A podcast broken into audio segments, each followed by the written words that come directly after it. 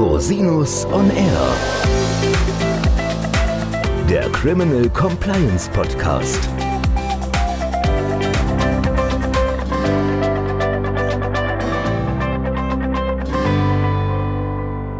Herzlich willkommen zum Criminal Compliance Podcast. Schön, dass Sie wieder eingeschaltet haben. Mein Name ist Christian Rosinus und unser heutiges Thema ist Umsatzsteuerrecht und Strafrecht. Und ich möchte dieses Thema nicht allein bearbeiten. Ich habe mir heute einen ganz tollen Gast oder beziehungsweise eine Gästin eingeladen, Frau Zoe Wipfler, ihres Zeichens Steuerberaterin in der Kanzlei Wipfler und Backrocke und Expertin für Umsatzsteuerrecht. Herzlich willkommen, liebe Zoe. Hallo Christian, ich freue mich hier zu sein. Vielen Weil, Dank für die Einladung. Ja, sehr schön, dass du da bist. Erklär uns doch mal, wie kommt man zum Umsatzsteuerrecht oder was macht ihr so den ganzen Tag? Was machen wir den ganzen Tag? Ja, und wie kommt man dahin? Spannende Frage. Ich habe vor 22 Jahren nach dem Studium einfach mal angefangen in einer großen Steuerberatungsgesellschaft, war da auch kurz in der Ertragssteuer und habe dann aber, als ich mal einen Ausflug in die Umsatzsteuer gemacht habe, relativ schnell meine Leidenschaft dafür entdeckt, weil das Spannende am Umsatzsteuerrecht ist, du kennst den Mandanten und seine Transaktionen in- und auswendig. Du musst also alles über ihn wissen, weil die Umsatzsteuer ist eine Transaktionssteuer, Verbrauchssteuer. Das heißt, du hängst immer am Warenweg, am Dienstleistungsweg und musst ganz genau wissen, wer macht was an wen. Und das macht es so spannend. Und kein Mandant ist dann wie der andere. Und das ist das, wo wir jeden Tag dazulernen und immer neue Fälle haben. Und das ist das Spannende am Umsatzsteuerrecht. Ja, das ist auch toll. Ist auch super international, oder? So ist es. Umsatzsteuer ist ja EU-weit harmonisiert erstmal grundsätzlich. Mhm. Aber wir haben da ja immer neue Fälle, neue Sachen. Wenn du dir gerade den Brexit anguckst, die waren in der EU, UK, jetzt sind sie ausgetreten. Was passiert? Was sind die Folgen? Und so geht es uns mit ganz vielen Ländern. Und aber auch Drittländer wie USA oder Schweiz haben durchaus Umsatzsteuersysteme oder Sales-Tax-Systeme. Das heißt, du musst in den Ländern einsteigen, musst gucken, was für umsatzsteuerliche Verpflichtungen, verbrauchssteuerliche Verpflichtungen hast du dort. Okay, also das heißt internationales Umfeld, viele mhm. verschiedene mhm. Arten und Weisen. Jeder Mandant ist an der Stelle anders. Jetzt kommen wir ja zusammen, weil wir festgestellt haben, Umsatzsteuerrecht und Strafrecht, das kommt auch öfter mal zusammen sozusagen. Gefühlt als Steuerstrafrechtler, Umsatzsteuerrecht ist einer der Hauptthemen, mit denen wir uns so beschäftigen dürfen. Angefangen von den klassischen Themen in der Betriebsprüfung bis mhm. hin zu Umsatzsteuerkarussellen. Also es gibt da ein vielfältiges Portfolio. Ja. Und man hat auch das Gefühl, dass die Finanzverwaltung da extrem dahinter ist und auch sehr schnell auch die Buß- und Strafsachenstelle einschaltet, wenn es ein Thema gibt im Bereich der Umsatzsteuer. Wir teilen da ja die Erfahrung sozusagen. Was mhm. sind deine Highlights zum Beispiel aus der Betriebsprüfung? Also was kommt immer wieder vor, wo es dann zu Ordnungswidrigkeiten oder Straftaten kommt? Wir haben so eine Art Top 3, sage ich mal, relativ einfach, aber nochmal kurz darauf zurückzugehen, was du sagtest. Es ist eigentlich so, diese Entwicklung, dass Umsatzsteuer und Strafrecht tatsächlich mittlerweile so eng miteinander verknüpft sind, liegt einfach daran, dass die Finanzverwaltung in den letzten, ich sag mal, acht bis zehn Jahren den Fokus derartig auf die Umsatzsteuer gelegt hat, die auch als betrugsanfällig erkannt hat. Und man muss natürlich auch mal eins sagen, dadurch, dass die Umsatzsteuer durchs gesamte Unternehmen läuft und transaktionsbezogen ist, können jeden Tag Fehler passieren, die du dann nicht nur einmal hast, sondern massenweise durchs System laufen. Die ist auch sehr betrugsanfällig, wie du gerade gesagt hast. Ich komme gleich nochmal aufs Karussell, dann können wir uns das ein bisschen genauer angucken. Aber die Finanzverwaltung ist eben sehr scharf, sage ich jetzt mal, auf die Umsatzsteuer geworden, weil wir da das größte Umsatzsteuer- oder Steueraufkommen hier haben. Wir haben ja letztes Jahr 167 Milliarden gehabt, Umsatzsteuer alleine, dieses Steueraufkommen der Bundesrepublik haben. Und wenn du mal guckst, oder ich habe es mir gerade mal wieder angeguckt, in 2020 sind Sonderprüfungen gestartet worden. Also nur Umsatzsteuer Sonderbetriebsprüfungen. Und die hatten ein Mehrergebnis von 1,37 Milliarden. Alleine aus der Umsatzsteuer. Das ist unglaublich. Da sind normale Betriebsprüfungen noch gar nicht drin, auch keine Steuerstrafverfahren. Und da hat eben die Finanzverwaltung gemerkt, da ist unheimlich viel Musik drin und da können wir unheimlich viel prüfen und auch rausholen. Und deswegen hat sich da auch die Verwaltung so drauf geworfen und sich dieses Betriebsprüfungsaufkommen so verschärft. Die Schwierigkeit ist, dass ab einem gewissen Betrag auch immer gleich noch eine Bußgeldstelle, die Steuerfahndung mit reingenommen wird, eingeschaltet, weil man da sofort sagt, der Mandant oder die Unternehmen, der Steuerpflichtige haben ihre Prozesse nicht im Griff, da stimmt was nicht, die müssen nacharbeiten. Ja, und das ist ja auch von den Beträgen her einfach so substanziell, dass man das häufig genau. einfach auch nicht mehr unter dem Tisch lösen kann, wenn man so es vielleicht früher gemacht hätte. Ja, ja. Und es gibt ja die Rechtsprechung des Bundesgerichtshofs, dass man quasi auch in Strafsachen ab einer Million Euro ja mit Freiheitsstrafen ohne Bewährung mhm. rechnen muss. Und mhm. da sind wir in der Umsatzsteuer ja ganz schnell. Also das, das ist ja alles unternehmerischer Bereich. Das geht genau. wahnsinnig schnell, dass wir in diesen Bereichen sind. Umso sensibler muss man als Unternehmer auch sein oder als ja. Unternehmen, wenn es da Komplexitäten oder Schwierigkeiten gibt. Deswegen, da gilt es tatsächlich sehr wachsam zu sein auch vor dem Hintergrund möglicher Nacherklärungsmöglichkeiten, die es ja auch gibt. Mhm. Aber vielleicht kommen wir mal zu dem Fall, dass es nichts nacherklärt worden ist und es fällt in der Betriebsprüfung was auf. Da hast Mhm. du gerade gesagt, deine Top 3, vielleicht kannst du uns die mal Genau. erzählen. Die Top 3 sind natürlich immer, das ist ganz klar, zum einen der Vorsteuerabzug. Umsatzsteuer ist sehr formalistisch. Wenn man den Vorsteuerabzug geltend machen will, braucht man jetzt mal grundsätzlich eine ordnungsgemäße Rechnung. Jetzt könnte man natürlich denken, das kann ja nicht so dramatisch sein. Aber hier gehen die Betriebsprüfer gerne rein. Sie ziehen sich also Rechnungen mit hohen Beträgen und gucken eben dann durch, sind alle Rechnungsvoraussetzungen drauf. Und was immer wieder natürlich vorkommt, ist die Leistungsbeschreibung. Die Leistungsbeschreibung ist der größte Streitpunkt in allen Verfahren, die du so am Bundesfinanzhof siehst. Es ist immer wieder die Leistungsbeschreibung, ist die detailliert genug oder nicht. Prüfer sagen natürlich immer nein, Mandant sagt ja. Man wundert sich auch, was da für Fälle hochkommen. Ja? Also das ist ein Punkt der Vorsteuerabzug aus Eingangsrechnung. Was dann natürlich gern geprüft wird, weil auch hier wieder Umsatzsteuer ist sehr formalistisch, du brauchst für alles einen Beleg, du brauchst eine saubere Dokumentenlage, ist die Steuerfreiheit von innergemeinschaftlichen Lieferungen und Ausfuhren. Ja, das ist ein Klassiker. Das Genau, das ist ein wieder- Klassiker, ja. Diese Belegnachweise werden sich in jeder Betriebsprüfung angeguckt, die Rechnung angeguckt, die Transportdokumentation. Wenn da was nicht stimmt, wird sofort die Steuerfreiheit versagt. Das heißt, der Mandant muss Umsatzsteuer nachzahlen, hat Zinsthematik und im Zweifel kannst du die Umsatzsteuer auch nicht mehr nachbelasten, weil wenn dein Kunde nicht mehr existiert möglicherweise, kriegst du die Umsatzsteuer auch nicht wieder. Mhm. Nächster Punkt ist Reihengeschäfte oder Streckengeschäfte, auch häufig bekannt bei den Steuerpflichtigen, ja, wo die Ware eben über drei Parteien verkauft wird und direkt vom ersten an den letzten Unternehmer geht. Wenn das im grenzüberschreitenden Bereich passiert, ist eine von diesen Lieferungen steuerfrei. Aber es kann eben nur eine sein.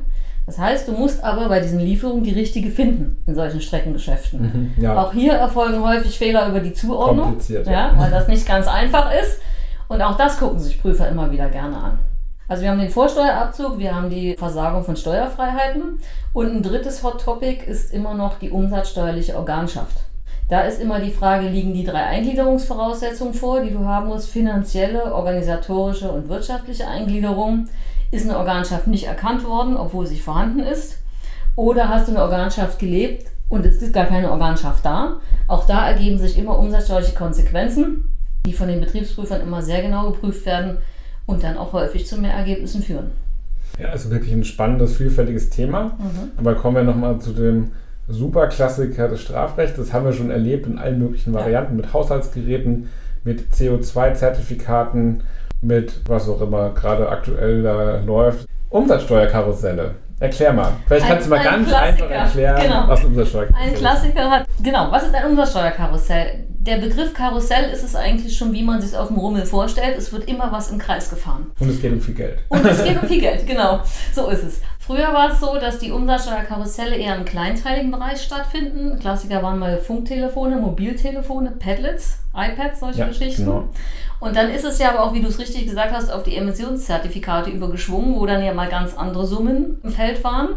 Und das Prinzip ist eigentlich relativ einfach erklärt. Es wird ein und dieselbe Ware oder eben ein Zertifikat über mehrere Parteien durchgehandelt. Der Verkäufer hat eine steuerpflichtige Lieferung oder steuerpflichtigen Verkauf. Das heißt, da wird mit Umsatzsteuer berechnet. Der Käufer zieht sich die Vorsteuer und dann erfolgt in der Regel eine steuerfreie Lieferung, um das ein bisschen zu verschleiern und um das ins Ausland zu bringen.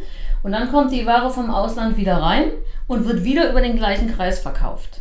Derjenige, der aber die Rechnung mit der Umsatzsteuer stellt, führt die aber nie ab.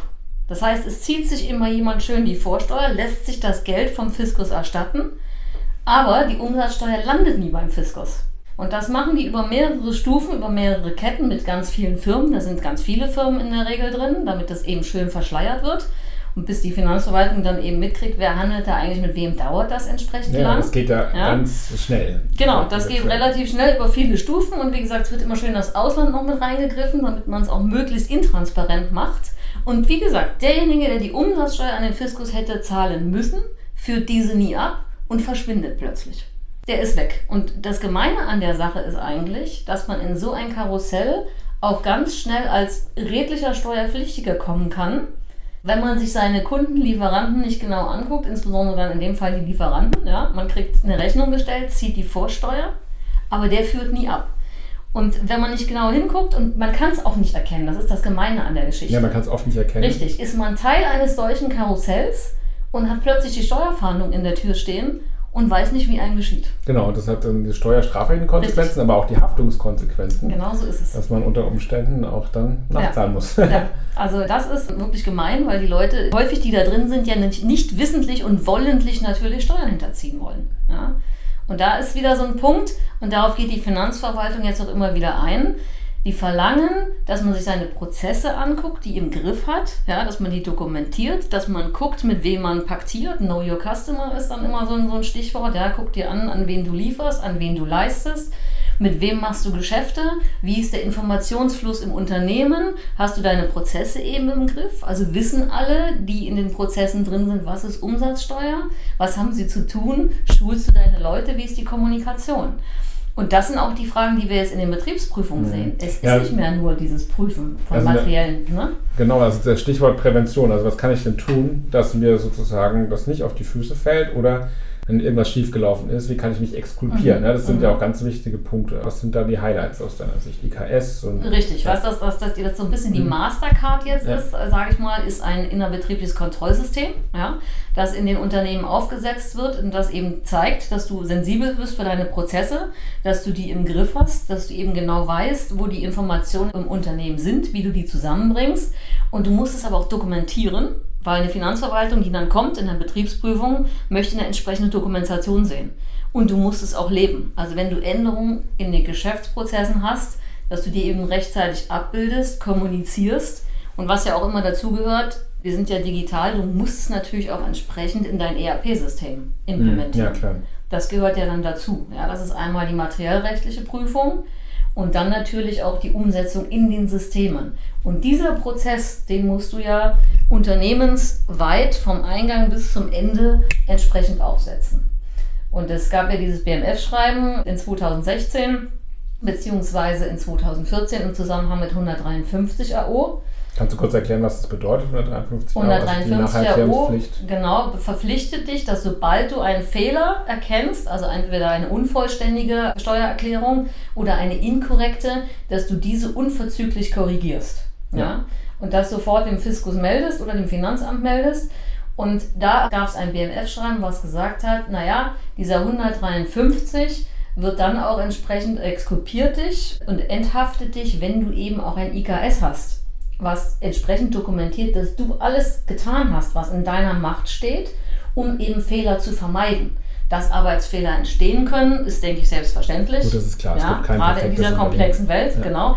Aber die Finanzverwaltung ist dann häufig dazu übergegangen und hat gesagt, jede geänderte Voranmeldung, was eigentlich auch nur eine Änderung nach 153 AO ist, ist aber mal gleich per se Verdacht auf Straftatbestand.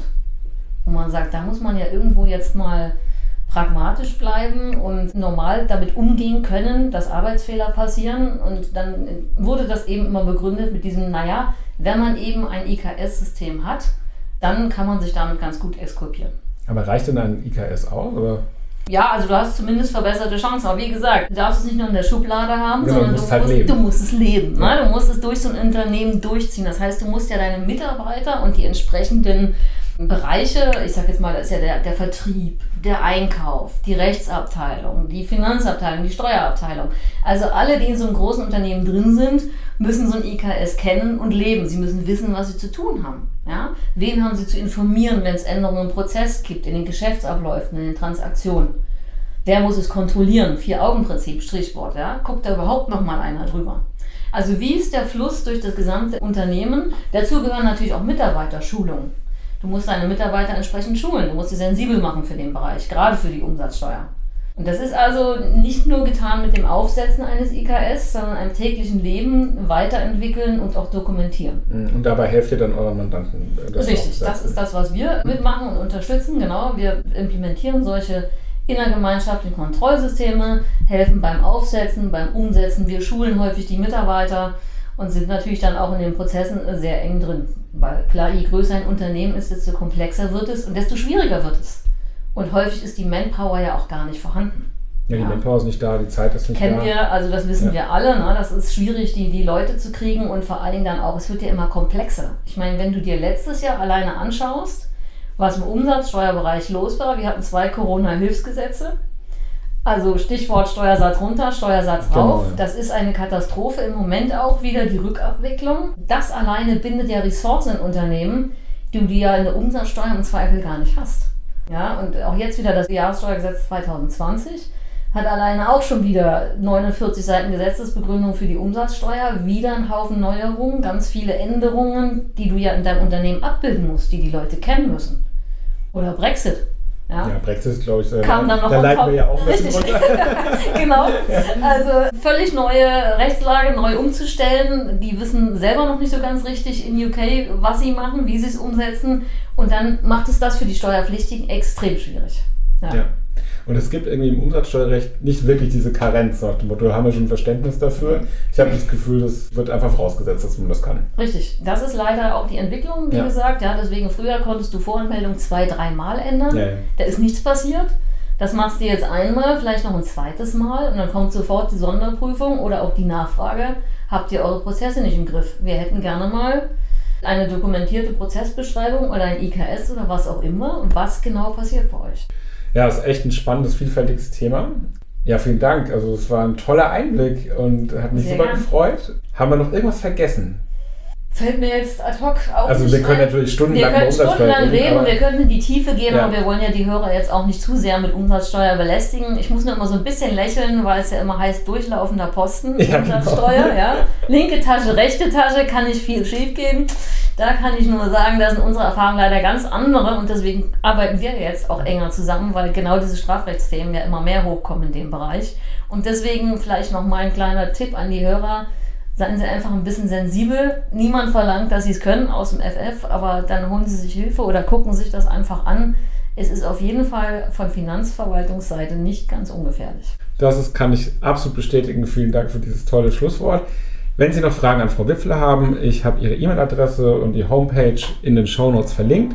Fragen an mich gerne unter info at rosinus-on-air.com. Bis zum nächsten Mal. Ich freue mich auf Sie.